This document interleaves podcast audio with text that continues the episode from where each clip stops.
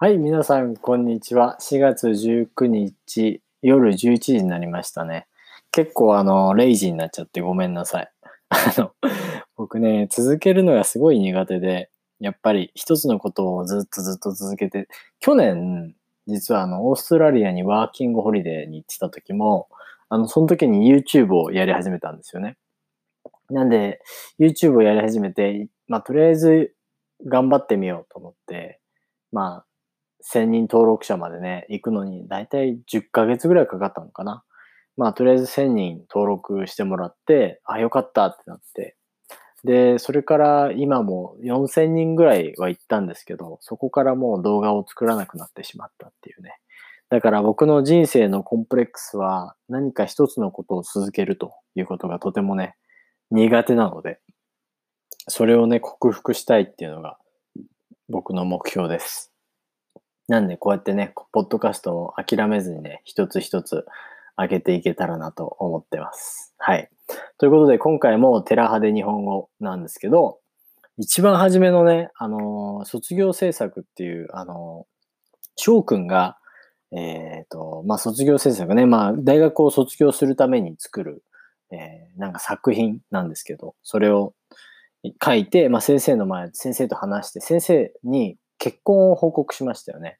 その時に先生は、あの、翔くんはゴッホとピカソはどういうふうに、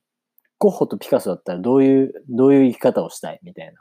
ことを聞かれて、で、まあ、翔くんはピカソって言うんですけど、先生はね、ピカソってね、7人も奥さんを変えたんですよと。7人も結婚した。7、7回結婚したんだよ、みたいな。で、ゴッホは結婚しなかったと。ね、二人は本当にお互い本物のを作ったけど、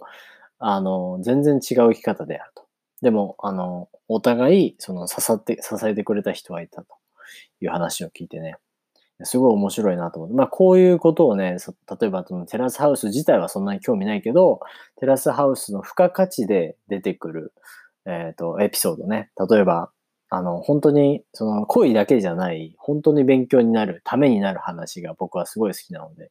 こういう話はね、すごい勉強になりました。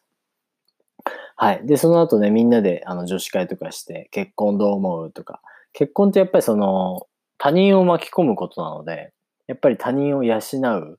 えー、奥さんとか子供かとかできた、できたらどうするっていう考えが出てくるので、結局、経済力だったりとか、今の仕事とか、まあ、社会的地位っていうのはあんまり日本ではあんまないですけど、やっぱりこう、飛び職って言われるこう、コンストラクションをしている人たちは、やっぱりちょっと、まあ、下に、下目に見られているかもしれないですね。例えば、まあ、コンストラクションの人が、あの、まあ、旦那さんだったらちょっと嫌だっていう人は、もしかしたら、まあ、ちょっとそれは完全に、あの、良くないですけど、そういう人はいるかもしれないですね。例えばですけどね。そういう地位はあまりでも日本ではないです。だからどんな人でも恋をしたら結婚できるというのはあります。で、えー、成人式ありましたね。成人式、日本の成人式は20歳です。ね、他のところではなんか、僕がね、アルゼンチンにいた時とかは、なんか15歳ですごいパーティーをしていましたね。それはなんかキリスト教のあれなのかな？わかんないですけどね。まあそういった感じで、あのいろんな国でね、その成人っていう定義が変わってくるので、日本はそれがね、20歳っていう感じなんですけど。だから20歳までお酒は飲めないんですよ。だからてっちゃんは多分飲んでるけど、普通、普段は。テレビの前では飲めないっていう状態ですね。僕もね、一番初めに飲んだのは18歳かな。18歳で結局その大学に入るので、そこから18歳になったら、えっ、ー、とまあ、その大学で飲めるようになるという感じです。まあ、結局18に、大学生になっちゃったらみんな飲むので、それはもうね、黙認っていう感じですね。まあ、認めている。黙って認めるって書いて、黙認ですね。なんかそういう感じで、まあ、あのまあ、日本の文化は18歳からみんな大体飲めるけれど、公には20歳から飲み始めるっていう感じですね。で、彼女のその20歳のところ街はめちゃめちゃ少ないですよね。日本は本当にあんな感じで、もうまあ、田舎はね、めちゃめちゃ人が少なくて、あの町で全員の20歳を迎えた子たちが多分あれで50人から100人ぐらいじゃないですかね。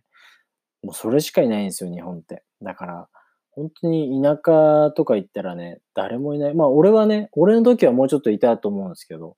でも本当に日本の田舎で成人式をするとか、例えば小学校の卒業式をね、するっていうのが本当にもう数人のところとかもあって、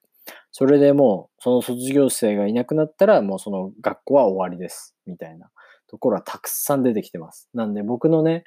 えー、実家の前にある学小学校もあったんですけど、小学校も今もう廃校って言って、もう学校がなくなってしまう。学校が廃れると書いて、学校廃校って言うんですけど、そうなってしまっているのが現状ですよね。だから人口が少なくなってきているっていうのは、すごい大きなあの問題として今、すごい日本では考えなきゃいけないと思います。で、土地もね、たくさんあの余ってきたので、そこをどうやって活用していくかっていうのが、すごい問題だなって思ってます。はい。で、最後ね、翔くん出てっちゃいましたね、とうとう。翔くんも出てっちゃって、えー、出方がね、本当にもうみんなと別れ、もうみんなに送られたくないと。